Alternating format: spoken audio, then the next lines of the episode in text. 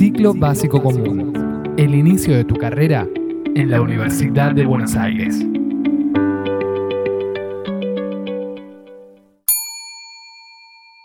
Episodio 15. Florecerán mil TikTokers. En el principio, intentamos comunicarnos entre nosotros. Un día quisimos que esas comunicaciones dejaran una huella y al otro llegaron las señales de humo, la tinta, la carta, la máquina de escribir.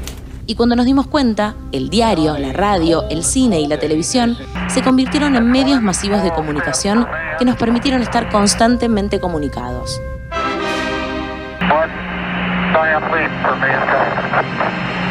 Pero cerramos los ojos y cuando los abrimos, la magia de Internet.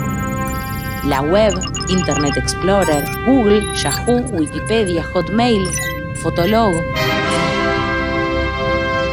Y un grupo de estudiantes, otro día, quiso estar más conectados que antes. Y así nació Facebook. Y con Facebook, sí, la era de las redes sociales. Facebook, Twitter, YouTube, Snapchat, Instagram, Spotify, decenas de aplicaciones que nos descargamos en nuestros teléfonos y que nos permiten ya no solamente hablar entre nosotros, sino también expresarnos, mostrarnos, exponer nuestro nuevo yo digital. Y cuando recién terminaste de entender cómo funcionaba el formato Story, con ustedes, señoras y señores, TikTok.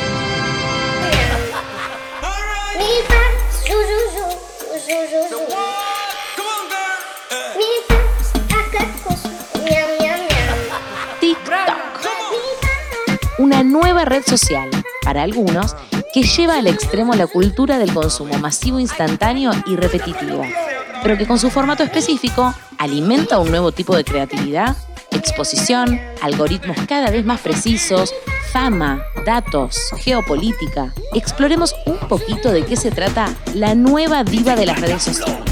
Pero antes...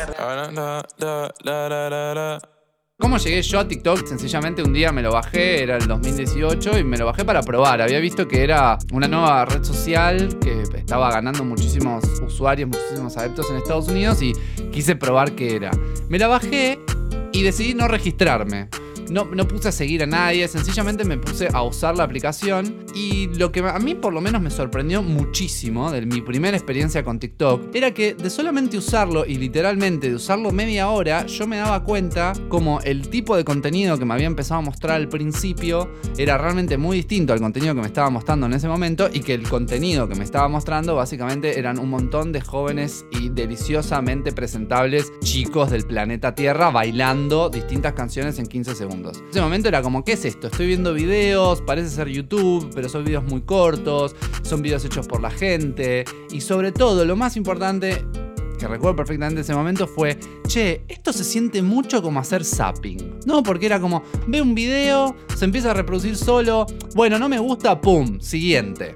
Dije, qué raro, qué raro. Pero recuerdo también perfectamente que de verdad me asustó, y esto es loco, y me siento un poco viejo diciendo esto, pero que me asustó la velocidad a la cual había entendido tan rápidamente ese servicio, esa aplicación, cuál era el tipo de contenido, mejor dicho, cuál era uno de los tipos de contenido que iba a asegurar que los ojos de Manu se siguieran posando de manera constante sobre la pantalla de ese celular corriendo TikTok. Y así, dicho y hecho, lo eliminé.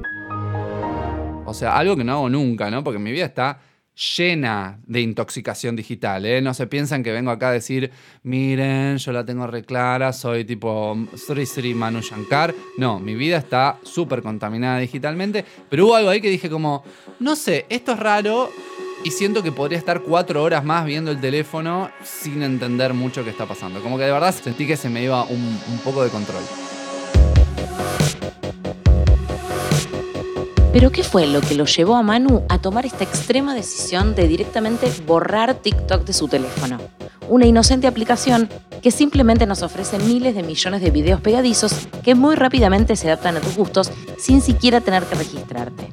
Para entender su reacción, tenemos que entender cómo funciona el núcleo, la base de la red social.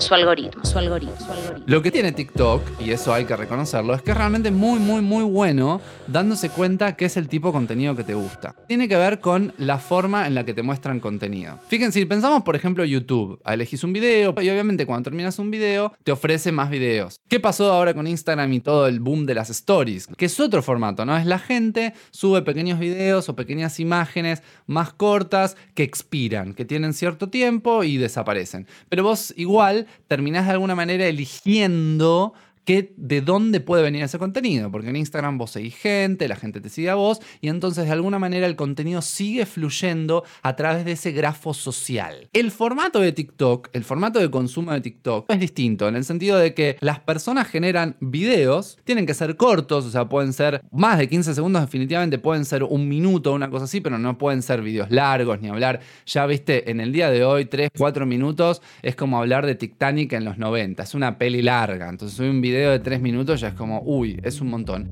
Y la gente, los generadores de contenido, suben eso, pero lo más interesante es que la funcionalidad por default de TikTok y ahora en Instagram de los Reels es que uno se sienta enfrente del dispositivo, dice empezar y como si fuera esa experiencia de zapping de los 90, empieza a mostrar videos.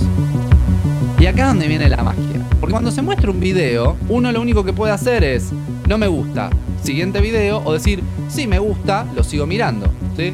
Entonces, dado un video, TikTok registra absolutamente todo lo que nosotros hacemos en el momento de consumir ese multimedia. Si nosotros vemos todo el multimedia completo, TikTok va a decir, mmm, Manu acaba de ver todo el multimedia completo. Si de repente lo saltamos, dice, mmm, ¿por qué lo saltó? Si vamos para adelante y después volvemos, dice, un momento, fue para adelante a ver otro video y después volvió a ver este video, ¿no? Imagínense como si las operadoras de televisión pudieran tener la información súper, súper, súper detallada de cómo es que uno hacía zapping en los 90. Pero con los celulares y con los celulares en nuestras manos y los celulares tirándonos a nosotros contenido, porque eso es lo que efectivamente hizo TikTok desde el principio, y entonces uno sencillamente tiene la opción de recibir la bala de contenido y decir, venga, aguante esta bala, o esquivarla. Y de vuelta, ir para adelante, ir para atrás. Y toda esta información, que no es nuevo, la empresa, el software lo registra, y acá es donde viene la magia.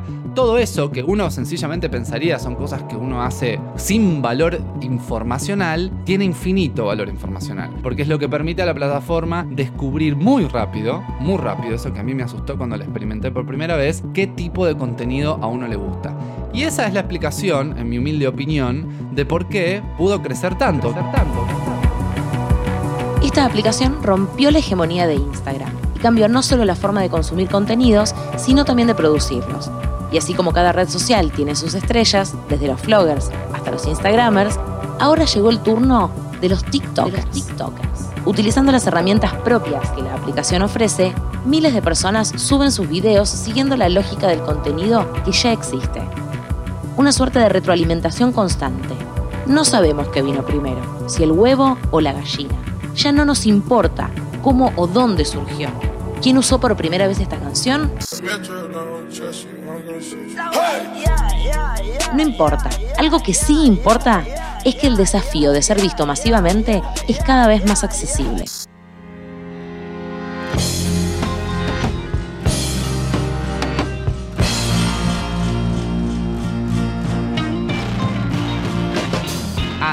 Uno veía esto de como los famosos, los reconocidos, las personas que son observadas, siempre existieron en, distintos formatos y mi, sensación es que va mucho más allá de la internet. Mucha gente quiere ser TikToker, Instagramer y en realidad lo que buscan es la fama. También entendamos que en el medio seguirán viniendo las revoluciones tecnológicas y el humano sigue teniendo artistas y el humano sigue generando individuos excepcionales que utilizan las redes de distribución que existen para distribuir su creación. Hay gente realmente muy creativa en estas plataformas. ¿Qué sé yo? Hay gente que dice, ay, TikTok es una cagada porque es gente repitiendo la misma canción. Sí, a mí eso no me parece que está mal. Si bailamos todos en el balcón y miramos a nuestros vecinos bailando, no está mal.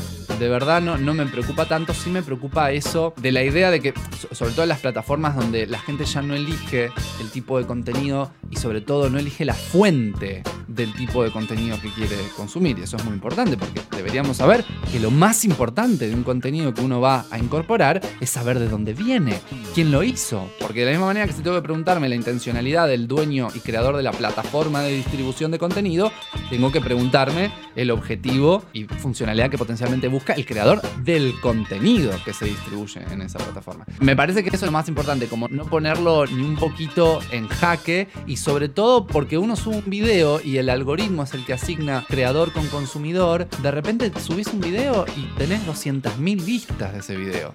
Algo que de repente tener en YouTube 200.000 vistas con tu primer video es de verdad imposible por la dinámica de la plataforma. Entonces de repente uno hace esto y tal vez eso te enciende un poco la fantasía de, ah, listo, yo voy a ser el próximo Marley.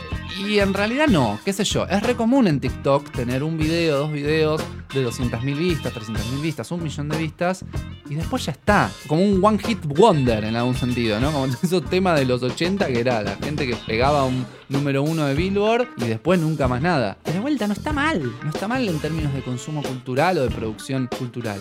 Eh, lo que está mal es como este jueguito que se encierra de Yeah, do you wanna be famous? Yes, you're gonna be famous.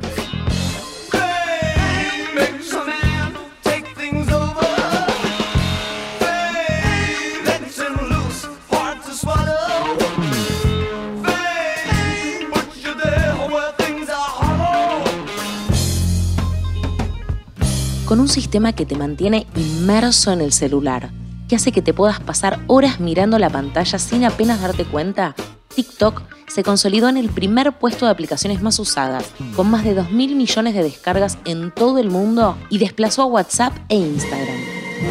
¿Me está cargando? Increíble. Sí, por primera vez una empresa china logró romper la barrera cultural para salir al mundo y meterse especialmente en el mercado estadounidense.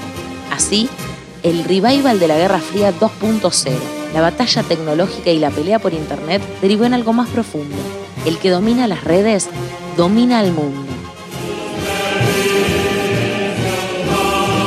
Desde la Casa Blanca temen que esta plataforma sea usada para espiar desde Pekín la amenaza este viernes fue más allá, con el presidente anunciando que prohibirá TikTok en Estados Unidos.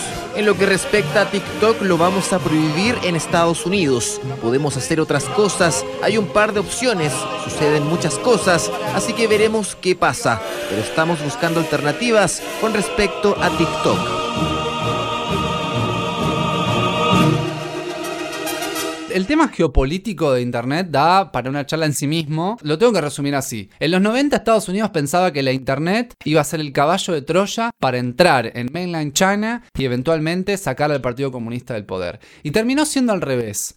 No solamente que eso no pasó, sino que ahora lo que construyó China es un mercado de Internet absolutamente monopólico para sus empresas. Si vos sos una empresa norteamericana no puedes operar en China, pero si sos una empresa china sí puedes operar en Estados Unidos, en la Internet me refiero. Entonces por eso de repente ahora tienen a TikTok hasta la médula en Estados Unidos y Facebook no opera en China. Facebook no opera en China porque no puede operar en China. Y de vuelta, ¿no? Hay, e, ese, es el kit de la cuestión. O sea, en, cualquier cosa de entretenimiento uno tiene un primer objetivo que es ganar plata, porque sos, sos una empresa, estás haciendo lucro. O sea, las empresas de Hollywood ganan plata definitivamente. El segundo paso es, en principio, dar un mensaje o al menos moldear la forma en la que se consume información. Y eso sí puede tener alguna implicancia política en algún sentido, pero lo que está pasando ahora de la coyuntura, en mi opinión, nada más, tiene que ver más con quién tiene el mercado en términos de dinero, pero también quién tiene la última palabra cuando se trata, por ejemplo, de censurar o de sacar algún tipo de contenido de la red. Y esto es algo que sí le molesta mucho a los estadounidenses, que es tipo, che, pero entonces nosotros no tenemos control sobre el contenido que consumen nuestros jóvenes. O sea, de repente, es verdad, acá tenemos Google en Estados Unidos y nuestros jóvenes pueden googlear, bueno, la primavera de no sé cuánto en Beijing y ver esa foto tan famosa del chino delante del tanque, sí, pero de repente tal vez subís un video de eso en TikTok y te lo banean. ¿No? Y la pregunta es, che, ¿qué onda? O sea, ¿quién está curando el contenido con el que crecen nuestros jóvenes? Porque la pregunta es más de fondo, o sea, pensamos en TikTok, pero las empresas de Hollywood que fabrican películas también piensan en el mercado chino. Y también entonces buscan no herir susceptibilidades o reglamentaciones en términos de contenido para después poder agarrar la misma película y ponerla en China y que, levante plata. Entonces ahí la, geopolítica ahí se entrecruza en todo, se entrecruza en una cuestión económica, en una cuestión de qué se puede decir y qué no se puede decir y hacia dónde, digamos, se apunta o se sesga el, discurso público. Y después, bueno, está la cuestión más de seguridad nacional, que es, che, tenés una pieza de software que objetivamente está distribuida en un montón de dispositivos de tus, ciudadanos, algunos en tu tierra y otros en una base militar en Kuwait. Entonces eso también tiene un tercer eslabón que tiene que ver más, bueno, de seguridad nacional, que es una forma elegante de llamar a la industria de la guerra. El conflicto geopolítico se resuelve en las redes. Mientras tanto, los millones de usuarios van a seguir utilizando la aplicación porque de eso se trata al fin y al cabo. No se trata de negarlas o de prohibirlas. Las redes están para usarlas. El tema sería conocerlas mejor, entenderlas, saber qué tienen para ofrecernos y sobre todo qué lugar les vamos a dar en nuestras vidas. Cuando hablamos de educación digital, no es más Office. Y no es que no es más Office porque el Office ya fue y es todo Google Docs. Educación digital eh, son herramientas para poder navegar este mundo altamente digital en el cual no es que tienen que vivir los jóvenes y adolescentes, sino que tienen que desarrollarse. Yo de verdad pienso mucho en mis sobrinos y pienso en qué es ser adolescente hoy con la cantidad de plataformas que nos bombardean con imágenes, con modelos, con mensajes, que no, no, no me imagino una situación de un adolescente que, en, la cual sencillamente pueda atravesar esa nube de información y de mensajes y de imágenes sin que le impacte en, su realidad de alguna manera. Lo que yo le diría, miren, es eso, de la misma manera que vos no te metes en un negocio, vas caminando por la ciudad y de repente te dicen, hola, ¿cómo estás? Mirá, no te quieres meter en este bar que es gratis. Y vos decís, ¿cómo? ¿Un bar gratis? Sí, vení adelante y te metes en el bar y te empiezan a dar bebidas, ¿no? Uh, mirá, esto es gratis, tomá, ¿querés esta bebida? ¿Te gusta? ¿Querés más bebida? Vení, vení, dale, vení, más bebida, vení, vení. Vos decís, qué bueno este bar. Aguante este bar, es lo mejor. Alguien gastó un montón de plata en construir un edificio, cuatro pisos, contratar personas que sirvan alcohol, pagar alcohol, todo para que vengamos nosotros acá a sentarnos y tomar gratis un montón de tragos que vienen uno atrás del otro, qué sé yo. No, a ver, escúchame. Nadie va a hacer algo gratis porque sí. O sea, tiene que haber un retorno, tiene que haber un algo, tiene que haber un objetivo, que puede ser buenísimo, pero eso es lo que hay que preguntarse. Y cuando caemos en este tipo de productos digitales, en general lo que quieren es conseguir nuestra atención, porque eso es lo que vale hoy en día, eso es lo que se paga. Y se paga de verdad, porque si vos lo que querés es hacer publicidad online, lo que compras, y se usa esta palabra, son audiencias. Antes vos tal vez tenías que pagar un segundo de televisión. En el mundo de la digitalidad, vos lo que pagás es gente que está prestando atención, con ciertas características demográficas. Fin. Lo que vos te tenés que preguntar lo primero es, ¿es esto lo que yo de verdad quiero hacer? Porque te cuento una cosa, los libros, esa antigua tecnología para almacenar información, no va a venir a gritarte en la cara con una notificación, mmm, hace mucho que no me abrís, y menos cuando lo abras te va a empezar a gritar, tipo, no, ahora mirá la página 73 del libro Rayuela y salta para acá, salta para allá. Entonces, em, yo realmente pienso que lo que tenemos que hacer es preguntarnos, ¿qué está pasando? ¿Por qué uno tiene la posibilidad de, utilizar este servicio, quién diseñó este servicio, cuál era el objetivo, cuál es el contenido que da vuelta en, la plataforma, pero también cómo es el patrón por el cual se presenta el contenido y por el cual se consume ese contenido. Ese contenido.